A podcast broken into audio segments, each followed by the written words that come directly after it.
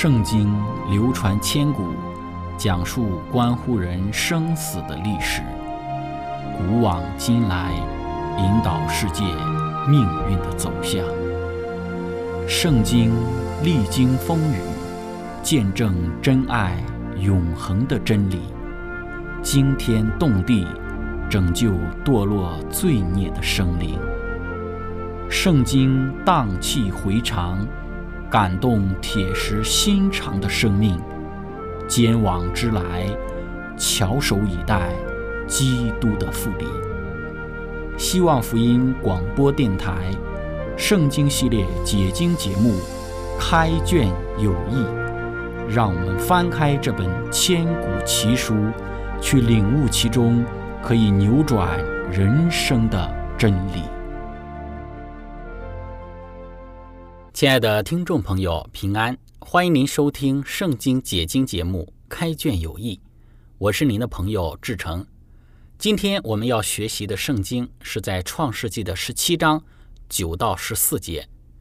经上记着说：“上帝又对亚伯拉罕说：‘你和你的后裔必世世代代遵守我的约，你们所有的男子都要受割礼，这就是我与你并你的后裔所立的约。’”是你们所当遵守的，你们都要受割礼，这是我与你们立约的证据。你们世世代代的男子，无论是家里生的，是在你后裔之外用银子从外人买的，生下来第八日都要受割礼。你家里生的和你用银子买的，都必须受割礼。这样，我的约就立在你们肉体上，做永远的约。但不受割礼的男子，必从民中剪除。因他背了我的约，亲爱的朋友，今天我们一起学习的主题是立约的记号。开始学习之前，我们一起聆听一首诗歌：圣洁全能主。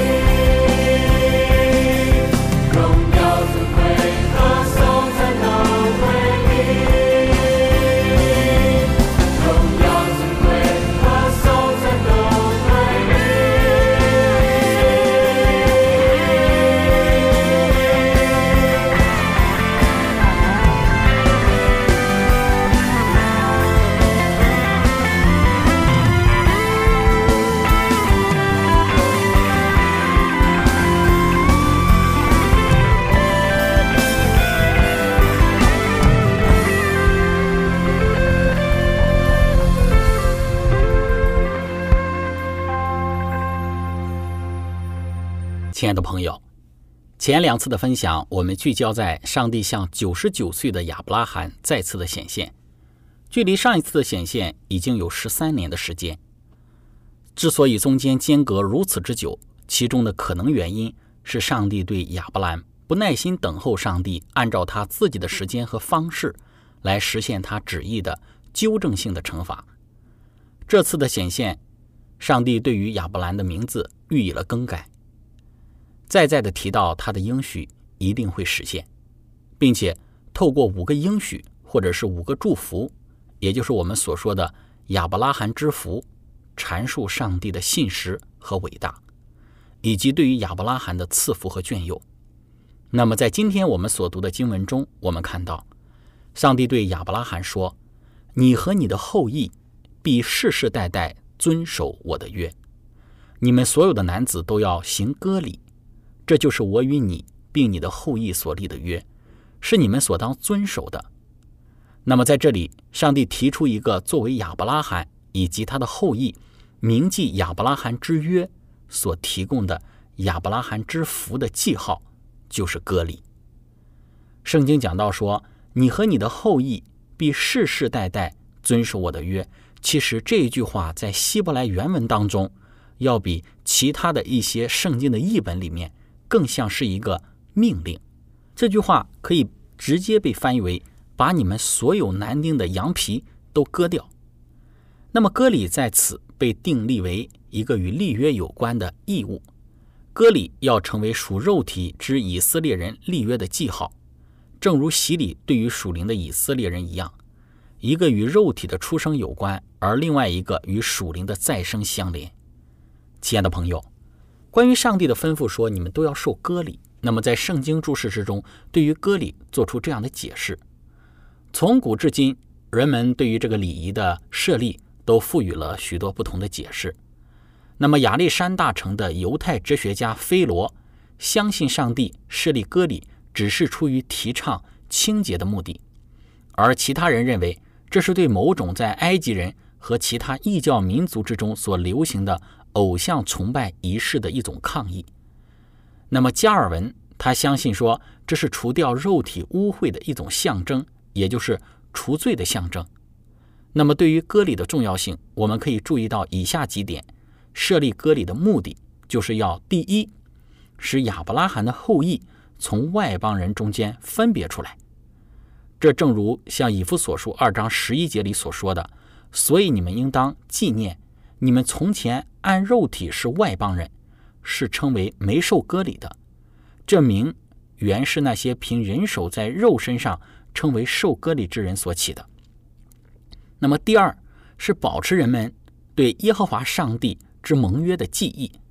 创世纪十七章十一节清楚的说道：“你们都要受割礼，这是我与你们立约的证据。”那么第三是促进道德贞洁的一个修养。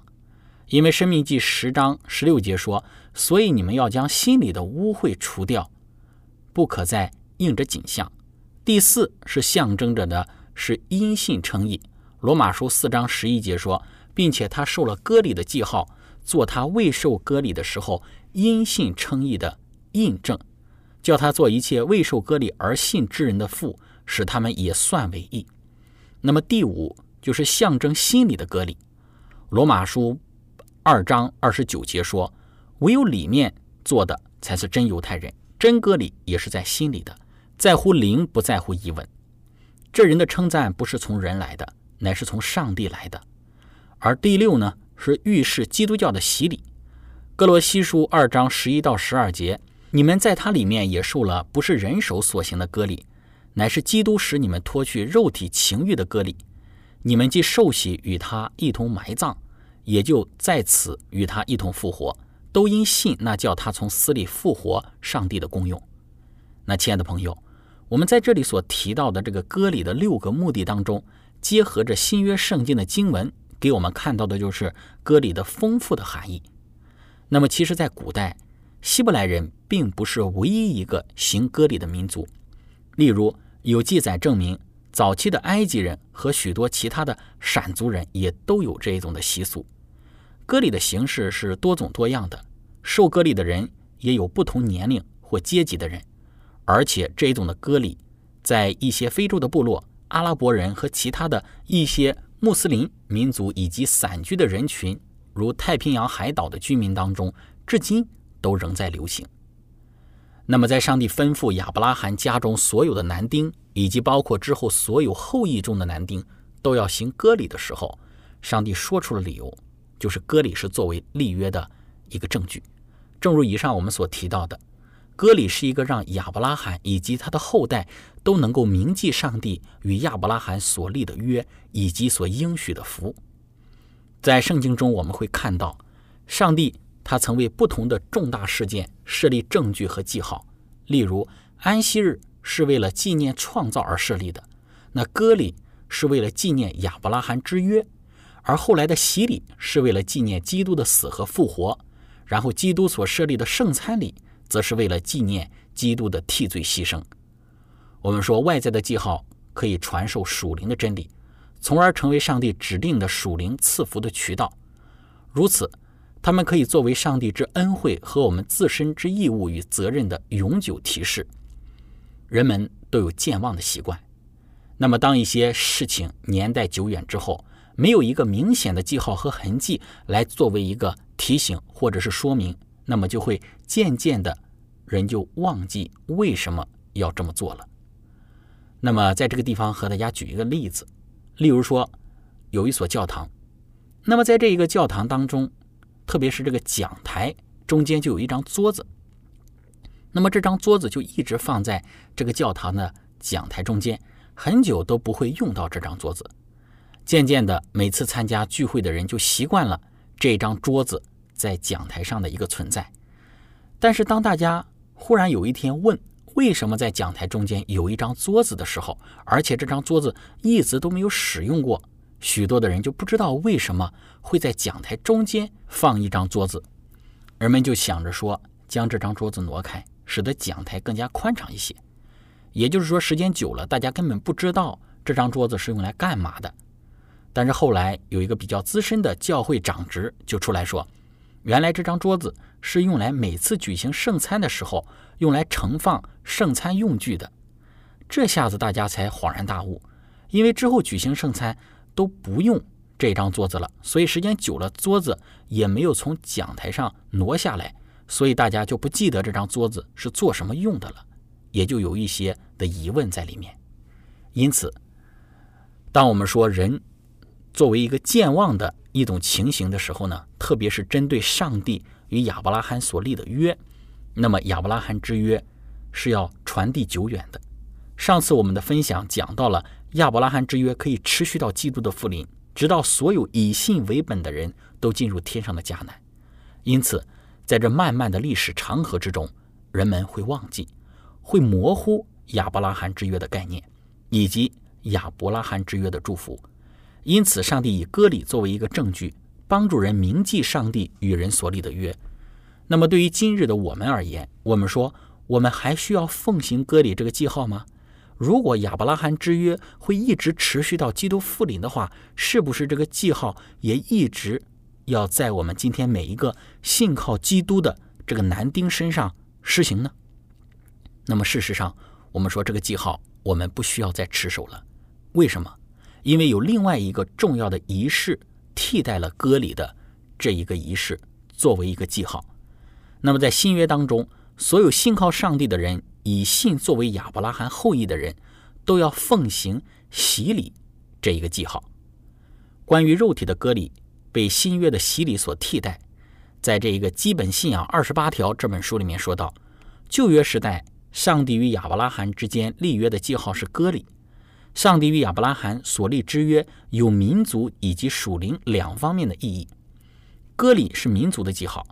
亚伯拉罕自己以及他家中所有八岁以上的男丁都受了割礼，任何未受割礼的男丁都要从上帝的百姓之中剪除，因为他违背了所立的约。这约是上帝与一个成人亚伯拉罕所立的，那么显出他属灵的一个重要性。亚伯拉罕的割礼代表以及证实了他已有音信称义的经验，他的割礼乃是他未受割礼的时候音信称义的印证。但是，但是割礼并不能保证真正进入这约的属灵领域。上帝的代言人经常警告：若非心灵的割礼就没有用。你们要将心里的污秽除掉，不可再应着景象。那心却未受割礼的，要与外邦人一同受罚。当犹太人拒绝耶稣为弥赛亚时，他们违背了与上帝立约的关系，就失去了他们是上帝选民的特殊地位。虽然上帝的约与他的应许并未改变，但他拣选了一批新的人，属灵的以色列人代替了犹太民族。基督的死批准了新约，人借着属灵的割礼进入这一个约的关系，这是对耶稣救赎的死做信心的回应。基督徒有福音要传给那未受割礼的人。新约要求那些愿意成为属灵的以色列人，都要内在的信心，而非在外在的疑问。一个人可以借着出生的血统而为犹太人，但一个人要想成为基督徒，只能借着重生。原来在基督里受割礼不受割礼全无功效，唯独使人生发仁爱的信心才有功效。重要的是真割礼也是在心里的。在乎灵洗礼，这个与基督之间救赎关系的记号，代表了属灵的割礼。你们在它里面也受了不是人手所行的割礼，乃是基督使你们脱去肉体情欲的割礼。你们既受洗与他一同埋葬，也就在此与他一同复活，都因那叫他从死里复活的上帝的功用。既借着耶稣所行属灵的割礼，将肉体的情欲脱去。受洗的人现在就穿上基督，进入与耶稣立约的关系，其结果就是他就可以承受这约的应许。你们受洗归入基督的，都是披戴基督了。你们既属乎基督，就是亚伯拉罕的后裔，是照着应许承受产业的了。进入这项立约关系的人，就惊艳到上帝的保证：我要做他们的上帝，他们要做我的子民。亲爱的朋友。对于今日的我们而言，洗礼就是心灵的隔离。当我们借着信，凭着对基督的切实的信靠而归入基督的时候，我们就是在心灵上行了割礼，也就是能够领受亚伯拉罕之福的人了。分享到这里，我们一起来聆听一首诗歌：耶和华是我牧者。耶和华是我牧者，我必。